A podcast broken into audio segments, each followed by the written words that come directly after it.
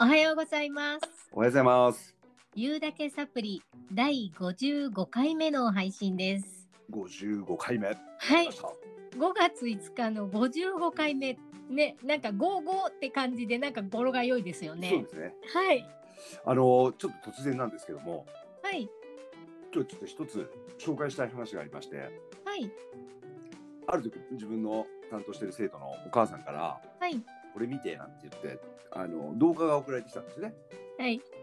で、今何かなと思って見てみたら、関西の方で放映されてるテレビの、はい、なんなんていうのかな、よく特集組んでやるようなやつあるじゃないですか。はい、あれだったんですね。はい、で見てみたら、僕の生徒が出てるんですよそこに。はい、うん、でそれも僕も聞いてたんではい、あのおおと思って見てたらはい、はい。 「ザ・宇宙少年ズ」っていう名前でですねなんか、なんで、なんですか、それは。あのーなんかそういうまあユニットみたいなはい、のを作ってスペースバルーンっていう、はい、うん、のがあるんですね。はい、まあそういうのを宇宙にこうバルーンを上げていくみたいな。はい、はい。うんでそれをどうやら友達に一緒にやんないかって誘われたらしくてうーん。でお金かかるんですねこれでもね。いやそうでしょうねだっていろんな装置とかいりますよねそうそうそうそう。でやり方もわかんないと。うん、うんそしたらスポーツバルーンのうんに詳しい大学の教授さの先生がいて、うんその人を探し当てて、すごいそう小学校5年生ですよ。へえでオンラインでこういろいろ説明したり説明受けたりとかして、はいでもやっぱお金がないじゃないですか。そうですよちなみねに200万かかるってあそんなにかかるんだで彼らは考えたんでしょうね。はいザ宇宙少年ズという名前で YouTube を開設して、はいはいはいそこでクラウドファンディングをわおすごい230万集まったそうです。わおすごいでそれが特集されて。はいあのーテレビで放映されたんですよね。うんなんかね、う別に我が子でも何でもないんだけど、うんなんだか僕見てて涙が出てきましてね、うんいや、すごいなと思って。はいでその後ついこの間、先週土曜日かな、はいオンラインでちょっと別件でね、あは話すこいとはがあっいたから、はいあのーすごかったよ、つ見たよっつって話したら嬉しそうにしてましたけど、あそうですか、はい素晴らしいですね。すごいですね、はいなんか世間ではねコロナ問題とかってね、、はいい。ろんなところでこう対応措置とか対策とか、うんそんなニュースばっかり耳にする毎日の中ね、うんうんうん。本当スペースバルーンでなんなんていうのその宇宙に飛ばすみたいな、うんなんかそのうん子どもの発想力と行動力っていうんですかねそうですね。やっぱ宇宙の神秘的な魅力って誰もが憧れるねうんうんことでなんか夢があってなんか自然と笑顔になりますよね。いや、本当にいい、あれだなと思って。ねえそうその今を全力で楽しむことの素晴らしさっていうんですかねうんうん。それになんか元気と笑顔をいただけたニュースは。ない感じですね。はい。はい、わあ素晴らしいです。リスナーの皆さんのよかったら、そうですね。 YouTube で「ザ・宇宙少年ズ」と検索していただいてね、はい。はい、ぜぜひひあの元気な姿をご覧になって笑顔チャージしてみてください。ぜひ見てみてください。はい。いや、素晴らしいニュースを、うんなんか子供の日にね、素晴らしいニュースをいただきました。はい、そうですねありがとうございました。ははいい、今回で55回目となりました。言うだけサプリも。はい。一回一回を全力で楽しみながらお伝えしていきたいと思います。はい。はい、今回もよろしくお願いしますよ。ろしくお願いします。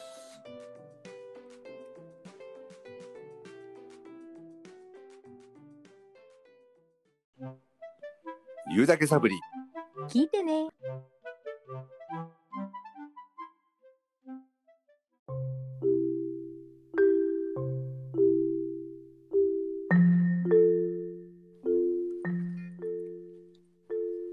7つの習慣自分を変えるレッスン前回の第3の習慣ねはい。最優先事項を優先するいかがだったでしょうかうん。うん、主体的であって自分がどういうゴールに向かってるかっていうことを常に念頭に置いて行動できてれば、自分にとって大切と思えることに使える時間もちゃんと確保できるようになって、うん、自分に無理のない動き方を見つけられる、うんうん、そこには人の力を借りることだったりうん勇気を出してお断りするみたいな選択肢もあるっていうようなね、うんまあ、何でも自分でやっちゃわなくても自分以外の人との関係性も含めていくらでもやり方はあるんだなという気づきのあった第3の習慣でございました。はいはい自分の中のものの捉え方とかね考え方を変えていけるように意識して行動しながら自分の内面が磨かれていったパン屋の青年の成長をしていく様子をね、うんまうん毎回ストーリーを読み進めながらとてもリアルに感じてますけども、うんあのリスナーさんからこんなメッセージをいただきました。うんはいえ今は電子書籍の時代になってきて、うん自分で読むのもいいけど、うん目が悪くてあまり字を長く見たくない人にとっては、うんうん音読をしてくれるととても助かる人もいると思います。うんおーでも音読されてる中には結構棒読みなのもあったりする中、うんうんうん月ちゃんみたいに物語が想像できるような読み方をしてくれるととても心地が良いです。おお素晴らしい月ちゃんストーリーテラーみたいな仕事があったらトライしてみてはどうですかっていうとても嬉しいメッセージでした。ありがとうございます素。晴らしいいや本当にうまいからねいやいやいや、ありがとうございます。これまでお伝えしてきました第3の習慣までのお話はですね、うんまあ、自分の内面を磨くという部分を身につけていくためのレッスンでしたけども、うんうんはい、今回からお届けする第4の習慣からは、うん社会とか、まあ、自分以外の人が絡んできた時にどんなことが大切でどんな心がけをして行動していったらいいか、うんうんこれまで積み重ねてきた自分という人格形成を土台にして考えていきましょうっていう感じなんですけども、うんうはい早速第4の習慣ウィンウィンを考えるんはいはいストーリーを読み進めていきたいと思います。はいお願いいたしますはい。青年、新しいメニューを考える。ある日の帰り際、青年は親方に呼び止められ た。そばには同じように呼び止められた同い年の同僚も立っている。親方は2人に向かって言った。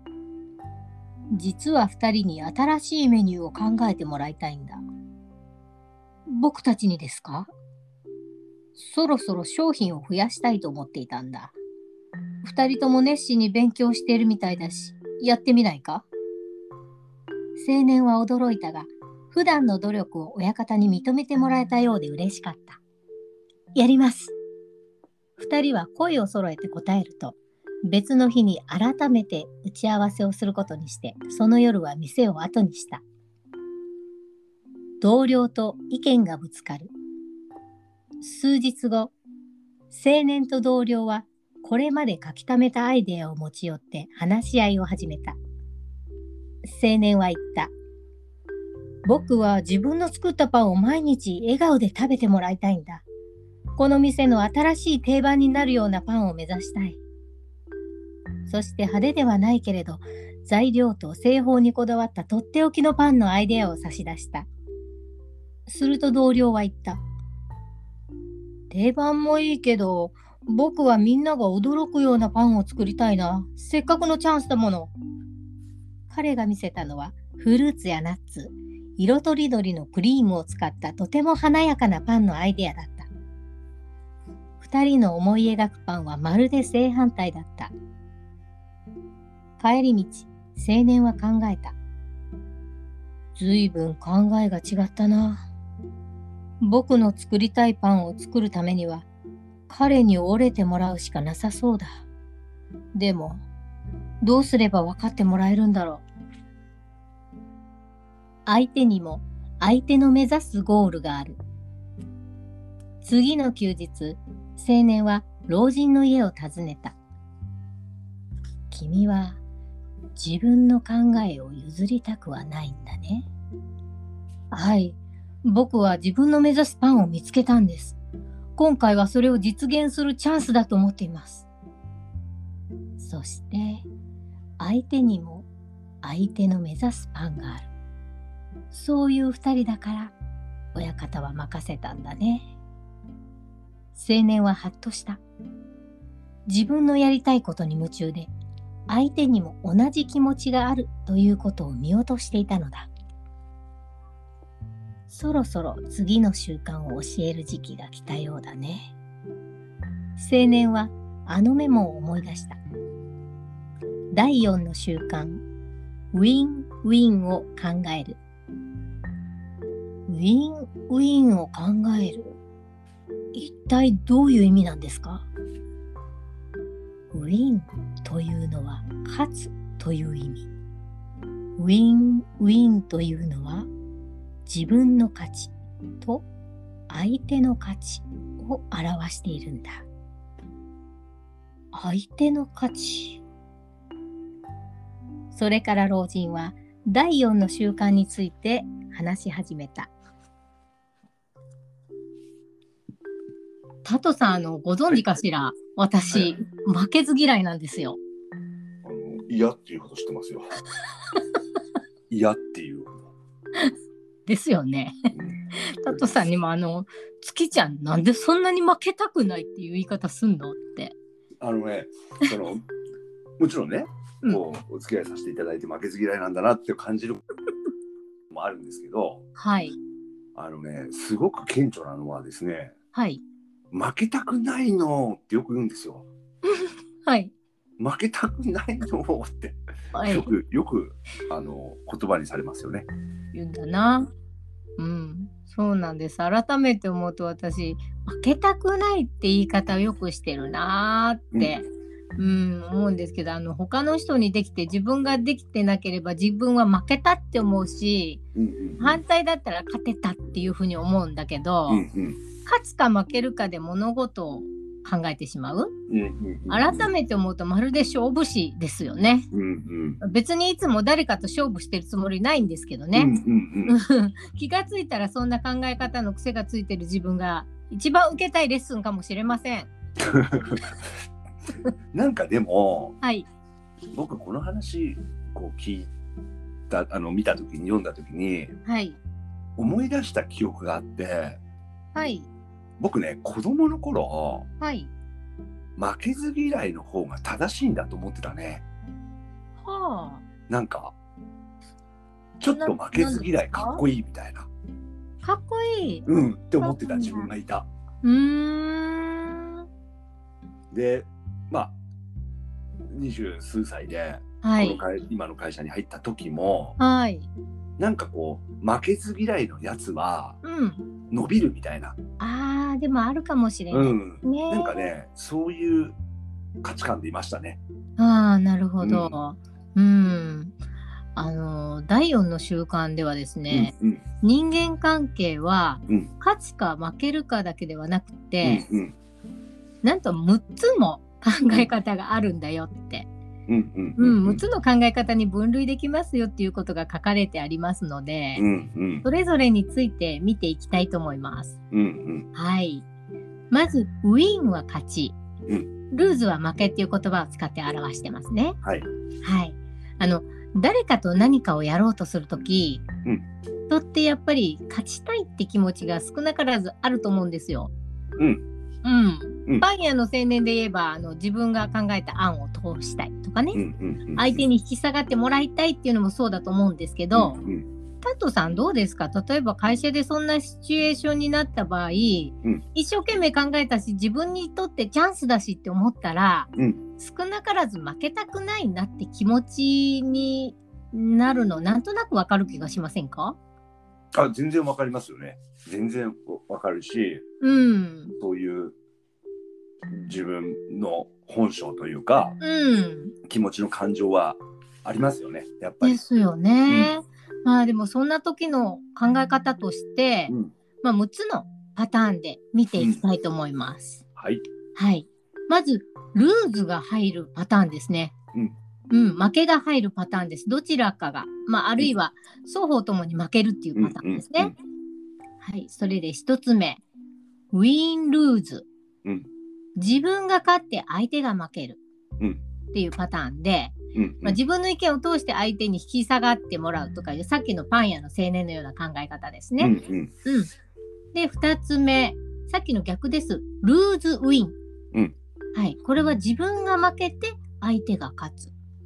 うんうんまあ、自分の意見は通したいんだけどいろいろ面倒くさいし、自分は我慢して、まあ、相手にまあ譲ろうとかね、うんうん相手にまあ気に入ってもらいたいから自分の気持ちより相手の満足を優先しようみたいな考え方ですね。うんうん、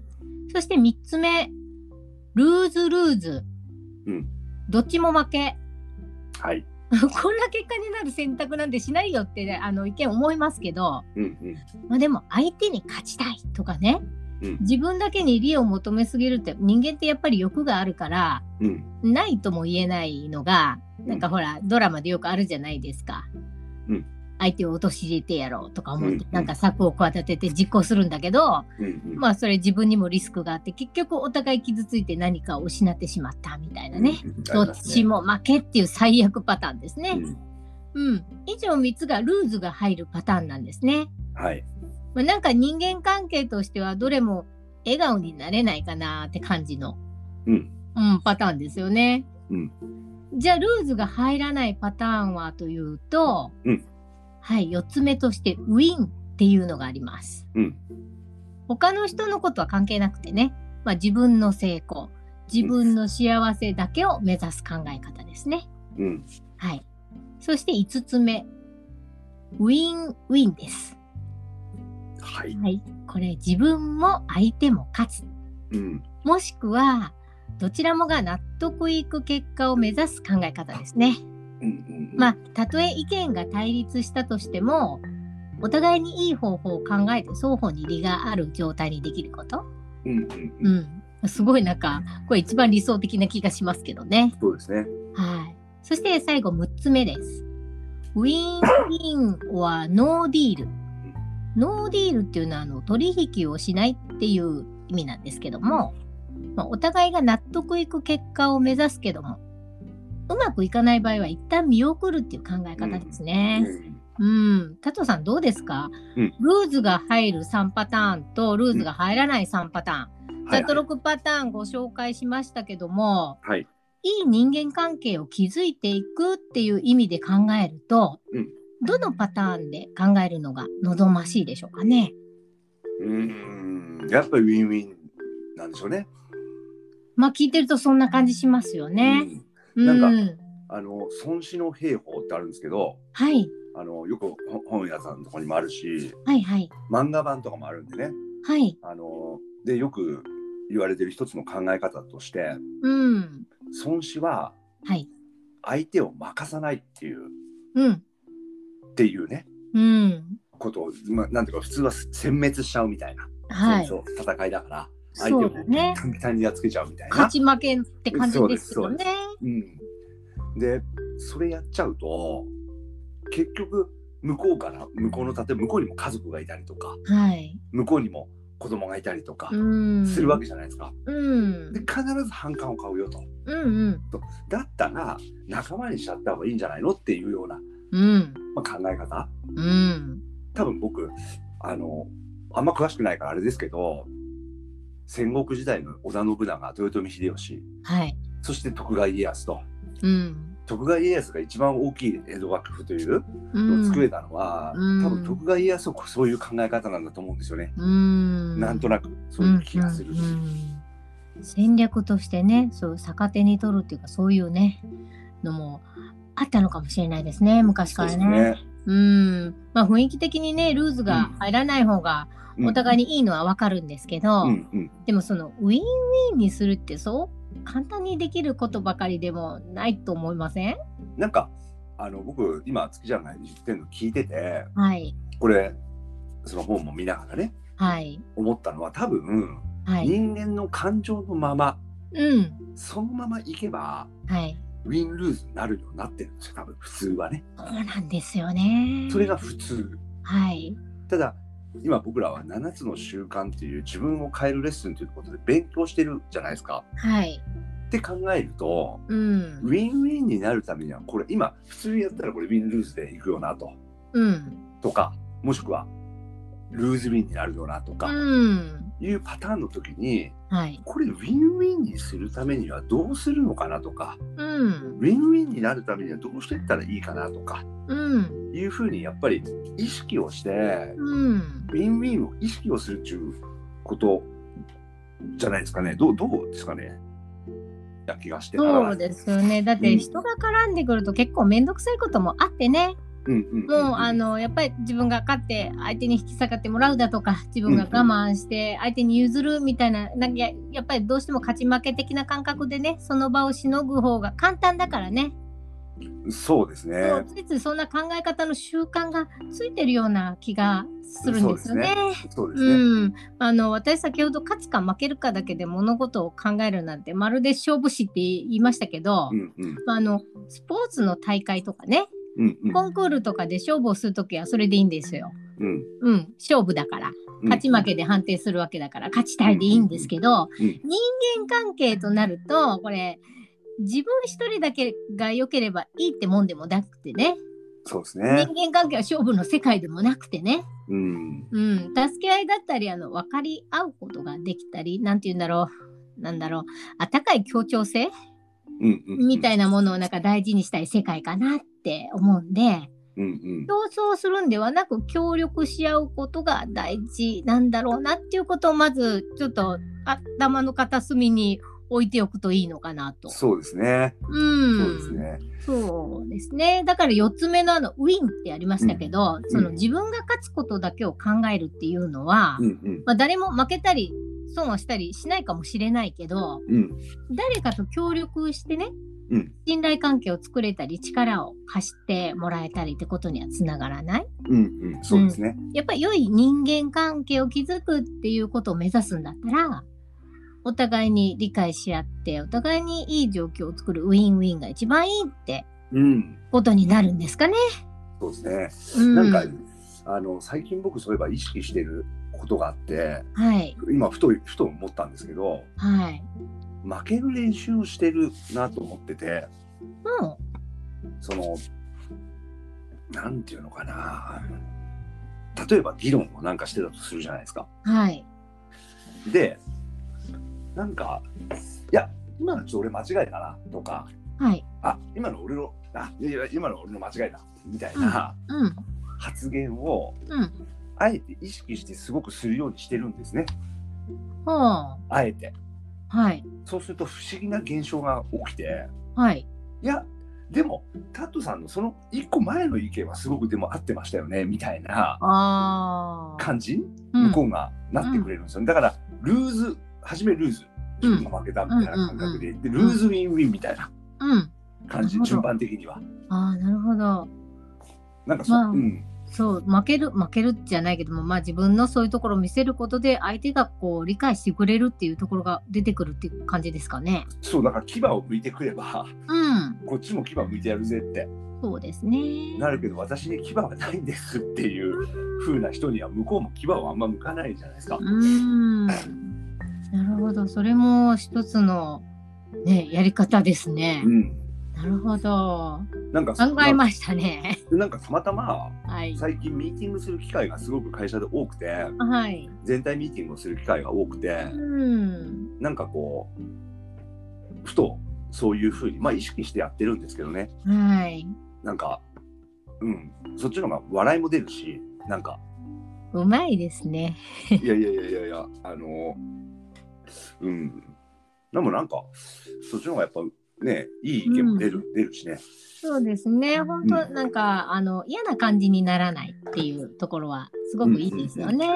うん。あのそうやって話し合いを進めててもなかなかこういい考えに至らなかった時のね、うん。まあやり方っていろいろあるんでしょうけど、うんうんうんまあ、やっぱりこう話が進まない時って感情ってやつが邪魔しに来てねそうですね。そうつい自分の意見を押し通したりもういいやって諦めちゃったりとかっていうこと今までにありませんでしたいやいやいや、ありますよ。でも、ねやっぱり今の僕の話なんかはこうしビジネスの話だから、えうんあくまで主張するのは、うんいいものを作るという、うんそれが別に僕の意見じゃなくても、うん誰の意見だったとしても、いいものを作るっていう大前提があるから、うんうんうんうんただ単の友達関係でなんかね、うんうんこれがいいあれが悪いっていう議論をしてるわけじゃないから、はいまあ目指すところはそこそだうからそうねそうそうそこが主にあるから、うんなるほどうん、まあ、あの話し合いって何らかの結果に持っていくためとかねうん解決するためにするじゃないですか。うんうんうん、ウィンウィンっていうのを目指しててもこう平行線になってどうしようかなーって思った時そういうことを試してみるのもいいかもしれないですそねう。ですねうん、やっぱり何らかの結果を出そうとして妥協とかね我慢とか、強引に押し切るとかっていう簡単な方法を結構取ることが多いと思うんですけど、うんうんうんなんかそれあのどっちかが納得してないからうんうんその後の関係がぎこちなくなったりとかねそうですねってこともないとは言えないですよね。うんうん、そこで注目なのが、うんウィンウィンはノーディールってやつなんでうすんうよ。んうんうん、話し合っててもやっぱり平行線でいい方法が見つからない時ってよくあると思うんですよ。うんその時はすぐに、うん、結論出さないで一旦見送りましょうって、うんの方がいい場合もあるんですね。うんこれねできてなかったね僕はうん、ここは私もちょっと、うん、入ってなかったな自分の中にって思うとこです。うんまあ、時間を置くとね気持ちが落ち着いたりとか新たな考えを持ちついたりすることもありますし。そうでもやっぱやっぱり思うんですけどうん、あのー僕らって今これやってるのって知識を入れてるんですよね。そうですね。ノーディールって判断もあるよという情う報んうんを学んだ。うん。はい。そうすると知識の一つとしてインプットされたからはい。やっぱそういう場になった時に意識するようになるんですよ。あここそうですノねーデ。ィールでよくねみたいなそうですね。感じになったりするんだと思うのでうん。今まで自分はできてなかったけど一つうんそういう知識が入ったことで、うん。うん、なんかでできる気がしますけどね。そうですうね。んはいじゃああのこのちょっとノーディールとは離れちゃうんですけどはい。今どうしても僕言いたい話があってはい。あのまあユーザブでもよく出てくる稲森和夫さんがねはい。あの出家されてて、ではい自分の師匠のはいお坊さんかなんかに、天国とか地獄っていうのがあるんですかねっていうねうんうん。話をしたらしいんですよ。はい。そしたらあるよって、うん。うん、て天国も地獄も、はいあの釜でねはい。めちゃくちゃでっかい大きな釜ではい。そこを釜をみんなで囲んではい。みんなでうどん食べてるんだよっていうらしいんですね。うどんうどんうん。僕この話とても好きではい。ただ一つ違うのがはい。普通箸って20センチから30センチぐらい、うん。でますあ、よね長くてもね。うん、うん。それが5メートルとかあるらしいですよ。箸食べれないでしょ。そうそうこうなの。今回の話のポイントはそこなんですよ食べれないでしょうん。自分じゃんうん。 5メートルも長いかうら。ん。うん。で地獄の方を見てみるとはい。食べれないから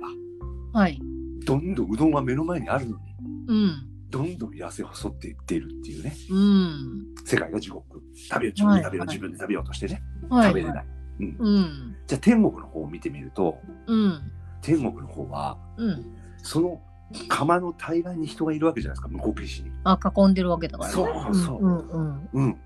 あなた先食べなよっつってその5メートルのお箸で向こうの人に食べさせてあげるらしいですね、はい。うわ。うん、そうすると向こうの人が自分に食べさせてくれるというでみんなにこやかで笑ってるという美しい絵図だな。そうこの話は本当にてそういう天国と地獄があるのかわからないけどうん。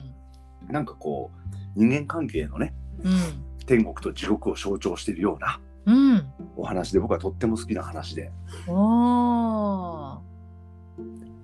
ウこれィもンウウィィンンウでィすンウィンね。ウィンだウィンウィンだまさに。ねまさにウィンウィンだなと思ってうん。ああ、そうなんだ。そうなんですなるほど。えー、そんなウィンウィンなんてことを学んだ青年は一体どんな方法をとっていくんでしょうか、はい続きを読み進めていきますね。はい、はい自分も相手も納得できるパン一体どんなパンを作ればいいんだろう青年は何日も何日も考え続けついにこんなことを思いついた味は定番でも見た目は新しいそんなパンはどうだろう一口サイズのフランスパンとか三角形の食パンとかお客さんはきっと驚くぞ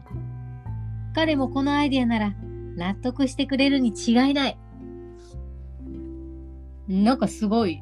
ですね。なんかアイデア思いつきましたね。そうですね。うん。相手にも自分と同じ気持ちがあるっていうことをうん。できた、その思いやりですかね。うんうん。うん。まあ、時には自分の気持ちをはっきり伝える勇気っていうのも言いますし、うんこれどっちも大事でね。うん。勝ち負けだけでは絶対に得られない優しさとお互いの笑顔がそこにある感じがしますね。うん。うーん。あの考え方の癖ってやっぱり癖だからそうですね。癖ってほんと簡単に治らないんですよね。そうですね。意識しない感じですね。うん自分にもいろんな癖あるけど、うんそしてあのイインプットするからこう目の方がいいんだなって分かってるんですけどやうんうん。っぱ気がついたらそういうこう癖が出てたりとかねうんうん。うん、っていうことがあってなかなかちょっとすぐに修正なんてことは簡単にできないかもしれないですけどそうですねう。んでも月ちゃんね、これはねい、はい最後にね、はいあの、この本の最後のところにまとめがあるじゃないですか、各章のねはいはいところに、うんウィンウィンでなくてはいけないとは書いてなくて、そうだねウィンウィンをうん目指さなくてはいけないって書いてあるんですよ。目指すそうですねあの、今の本とかって、はい今の話って微妙な差じゃないですか。はいだから、流れちゃうような、うんこう意識しないと流れちゃうようなとこだと思うんですよ。そうそうですウィンウィねンではなくてはいけないと、ウィンウィンを目指さなきゃいけないって、普通にす読み進めてたら流れちゃううよ。んうんうんうんそうですねだけど、この目指すというところが僕は肝だと思うんですよね。うんここを目指していれば、うん目指すってことが大事で、そうするといずれになっていったりとか、うん意識をするということなんじゃないでしょうか。そうですね、まあ、目指して必ずしもそこに行き着かなくてもじゃああの決まらなかったらまあちょっと考え直してうそうそ後でやる。かみたいそなうそねうそうそうそう。うんっていう考え方もあるけども目指していく道筋としてはそっちの方がいいんじゃないかなってことですよね。そうですね。うんみんながその笑顔で幸せになる方法ってうんいろいろあると思うから、うんううんんまあ、まずはあの勝負師的な考え方じゃなくて ね。はい。うん。だけどウィンウィン僕一つ目指ね、す。うん。月ちゃんみたいにその負けず嫌いなことってはい。 エネルギーにはなるから。あーまあそうですね。うん。これうん大変なエネルギーになりますからね。そうですね。負けたくないっていう気持ちかね。かりすぎて疲れちゃうこともありますけうどんね。うん。うん。だかまあらそ本当のに意辺は識して調ね節して、うん、そうですね。やっていけばういいんではないでんしょうか。はい、はいまあそんな意識をしていこうと思った、改めて思った第4の習慣でございました。はい、そんな感じで言うだけサプリ、そろそろお時間が近づいてまいりました。い第4の習慣について皆さんいかがだったでしょうかはい、ぜひ皆さんの体験談やご感想などもお聞かせくださいね。番組専用メールアドレスは、ポッドキャストの番組案内のところに記載してございますので、どうぞお気軽にお寄せください。よろしくお願いします。はい、それでは笑いと気づきのサプリ番組「言うだけサプリ」最後までお付き合いいただきありがとうございました。ありがとうございました。お相手は私月ちゃんとあとでした。また次回お楽しみに。お楽しみに。